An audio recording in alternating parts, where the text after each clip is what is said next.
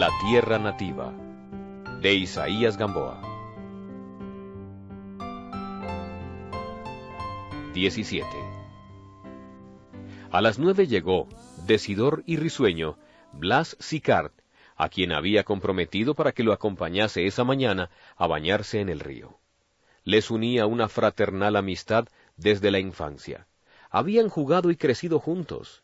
En aquel tiempo ya tan lejano, en las noches de luna jugaban en la calle con otros muchachos, y al sonar las nueve, en la campana mayor de San Francisco, la una madre decía desde un balcón, Andrés, y la otra, Blas, para que fueran a acostarse. Después, habían sido condiscípulos y más tarde con socios en el, entre comillas, Instituto Literario. Era una de esas amistades indisolubles, por más que el perezoso amigo no contestaba las cartas del ausente. Al saber el regreso de Andrés, fue el más entusiasta por ir a encontrarlo, y la noche de la llegada se retiró de los últimos. Salieron alegremente camino del río. La perspectiva de este baño anticipaba en el cuerpo y en el alma del recién llegado un placer exquisito. No habían andado dos cuadras cuando estuvieron fuera de la ciudad, y bordeando las tapias de piedra de la quinta del Peñón, siguieron por un sendero que apenas se percibía sobre el césped invasor. Pronto estuvo húmedo el calzado por el rocío. Cuando llegaron a la vega, Andrés exclamó, Dichoso aquel que no ha visto más río que el de su patria. Blas dijo, Eso está en la retórica de Palacios. Y también en mi corazón, sólo después de haber vivido un poco, comprende uno el sentido de los ejemplos literarios. Cuando estudiante no. ¿Has venido muy filósofo? No, contestó Andrés. Estaba ya abstraído ante el río que brillaba al sol rebotaba en las piedras y ensordecía con sus rumores. Ah, yo he soñado bañándome aquí, pensando sobre una de estas peñas, entre tanto que miraba y oía la corriente. Tú, agregó dirigiéndose a Blas, que sonreía de ese romanticismo, tú no comprendes esto. ¿No saben ustedes más filosofía que la de Balmes? O alguna otra más sencilla que todas repuso Sicard, como la de vivir sin accidentes, por lo cual nunca he querido salir de Cali. Iban río arriba por la ribera buscando el charco de la estaca. Entonces se encontraron con un grupo de señoritas que, por el baño reciente, veían frescas, risueñas, charladoras. Saludaron a Blas mirando con curiosidad al otro, al, entre comillas, extraño. De los cabellos sueltos de las jóvenes caían gotas de agua que les mojaban la cintura. ¿Son las Caicedos? preguntó Andrés. Sí, no te han conocido, ni podrán conocerte. Estaban tan pequeñas cuando tú te fuiste. Yo he reconocido a la mayor, que era entonces una jovencita. A la sombra de un árbol comenzaron a desnudarse, frente al profundo remanso. Abajo y arriba, a largas distancias, había otros bañistas. Andrés expresó en voz alta lo que estaba pensando. Hace mala impresión sentirse uno extranjero en su tierra. Y después, ¿quién es ahora la caleña más hermosa? Muchas, contestó Sicard. Hay un grupo distinguidísimo. Te vas a divertir. Los dos, envueltos en sus sábanas, se pararon sobre las piedras como dos grandes garzas. Tal vez Andrés notó esta figura y dijo, Parecemos así unas aves gigantescas que hay a orillas del Orinoco y que de lejos se ven como soldados en fila vestidos de blanco, con kepis rojos. Son pájaros liberales, dijo Blas, por lo del kepis. Aquí no lo pasarían muy bien. ¿Y a mí cómo me irá? no metiéndote en nada. Arrojaron las sábanas, quedando, con sus trajes de baño, por supuesto, y Andrés dijo, Voy a tirarme de esa piedra como cuando estaba en la escuela. Ah, cuánto había deseado volver a bañarme aquí. El remanso azuloso, casi negro, callaba. pequeños discos de espuma giraban alrededor de un remolino. Muchas personas se habían ahogado allí. ¿No se te ha olvidado nadar? preguntó Blas, inquieto, en tanto que entraba estremeciéndose por la parte baja. Ya verás, contestó Andrés, y de la enorme piedra amarilla que había a la cabecera del charco se tiró de cabeza. Vio Blas como un relámpago y los pies del bañista que desaparecieron entre un hervor de espumas. Con los ojos muy abiertos, contempló anhelante los pliegues que corrían sobre las aguas. Lejos, al extremo del charco, surgió ágil el busto de Andrés, y Blas respiró. Hombre, qué susto me has dado. Creí que ya no sabías nadar.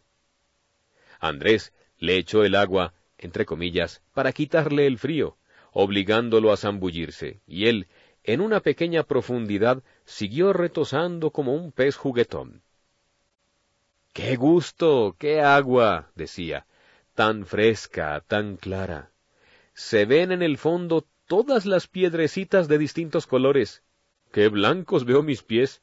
No, en ninguna parte hay un río así. Y recitaba versos en voz alta, como si hubiera enloquecido. Se conoce que amas nuestra tierra, díjole su amigo. Ah, ustedes no saben de estas cosas. Nada hay mejor que la tierruca.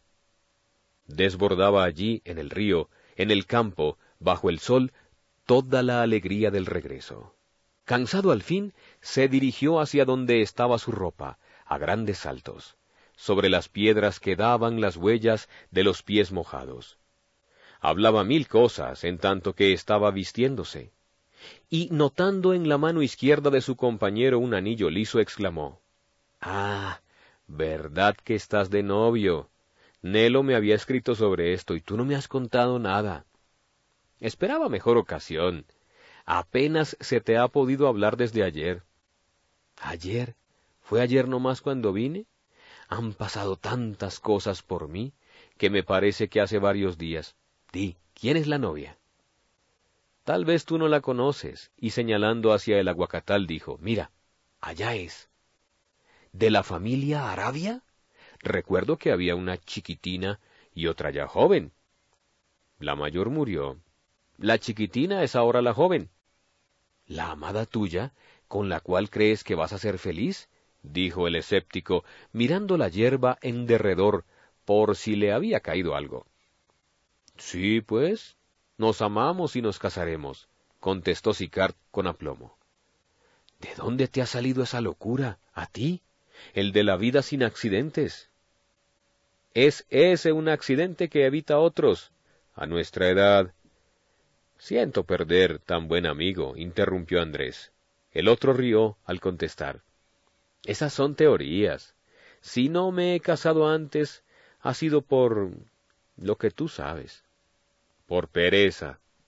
Sí. Aquí en Cali no piensan sino en casarse. En todas las cartas que recibía no faltaban las noticias. Se casaron fulana y fulano, están para casarse tus amigos tales y cuales, y durante la guerra, mientras en otras partes se mataban ustedes, tranquilamente se unían para reponer los muertos. En verdad que la noticia de tu matrimonio me puso de mal humor. ¡Qué chifladura! Ya descendían por la vega. El sol estaba alegre, dorado. Blas pensó. ¿Muchos amores has dejado lejos? Ninguno. Sin embargo, todos tus versos revelan una pasión, y tu libro, entre comillas, Otoño, es un dolor. Sí, pero ya la herida sanó hace tiempo. Me he dejado de esas tonterías, y creo que no he llegado a inspirar un afecto serio. Callaron. A la izquierda, el río se alejaba riendo.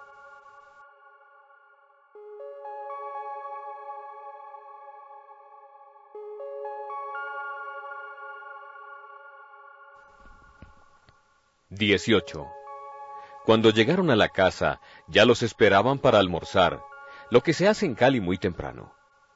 El comedor estaba frente al jardín, por el cual Andrés elogió mucho a su hermana. Sobre el blanco mantel, en floreritos azules, macetas de lirios, claveles y rosas exhalaban sus aromas. Un hermoso botón amarillo pálido adornaba el peinado de Soledad. A derecha e izquierda de la madre feliz, colocáronse Andrés y su amigo Sicard. Seguían Soledad, Eleazar y Nelo. Al fin veo hoy ocupado uno de los tres sitios vacíos. Los otros dos, ¿cuándo se llenarán? murmuró la madre, aludiendo con esto último a los dos hijos mayores, casados en Centroamérica y por lo mismo sin esperanzas de volver. Un momento después, empezaba el servicio y empezaron las exclamaciones del recién llegado, que acogía con entusiasmo cada plato nacional, que en ninguna parte había vuelto a gustar. A esto dijo Nelo, Celebro que no te acontezca lo que a un caleño que estuvo tres años no sé dónde, y al volver, haciéndose el inglés, no reconoció el plátano, con que lo había criado su madre. Para mí, en los hoteles, dijo Andrés, la hora de comer era la más triste. Siempre me alejaba de la gente extraña y comía solo en una mesita aparte, para recordar. Mi pensamiento estaba muy lejos. ¿Dónde? Aquí. La madre lo miró con reconocimiento. ¿Cuándo irás a la montaña, a mi finca del cedro? preguntóle Eleazar. Tienes que conocer a mi familia. Te estás quedando para tío, interrumpió Blas, haciéndole burla a su condiscípulo, el cual preguntó a su hermano. ¿Cuántos sobrinos tengo por parte tuya? Cuatro. Piensas tener diez hijos en ocho años con la mayor tranquilidad del mundo. exclamó Nelo, parodiando a Campo Amor.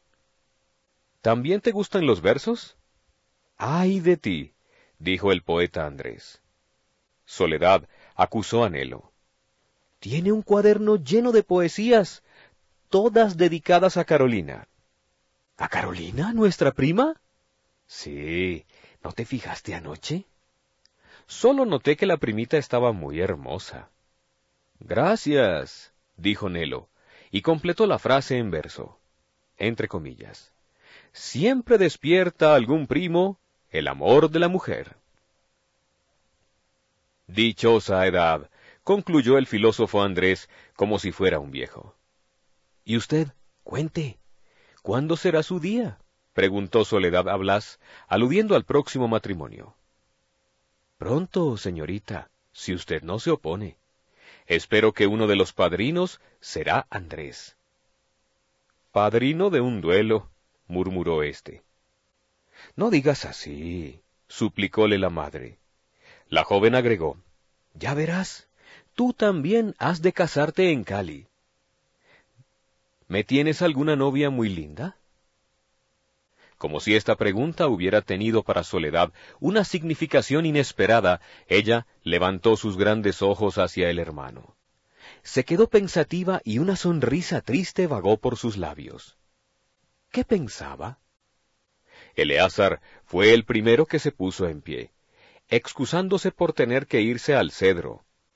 Andrés aguardaba visitas. Efectivamente, los amigos no se hicieron esperar. Además de ellos, todo el día, de parte de algunas familias estuvieron llegando recados de bienvenida, tarjetas, flores y frutas. Por la noche, hubo un círculo más femenino, más íntimo. Y como las niñas se convierten tan pronto en mujeres, buen trabajo tuvo Andrés para reconocer a muchas amigas y primas que habían dejado pequeñas. Entre todas resplandecía Carolina cuyos quince años estaban iluminados por un par de ojos incendiarios y por la sonrisa del primer amor. Hallábase con Nelo en pleno idilio.